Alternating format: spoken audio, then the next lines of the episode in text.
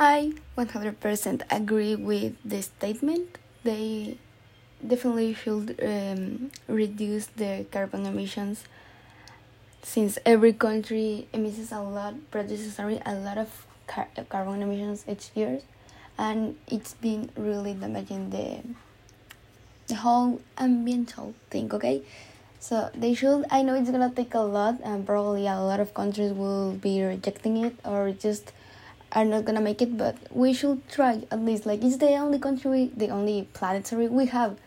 Please make an effort.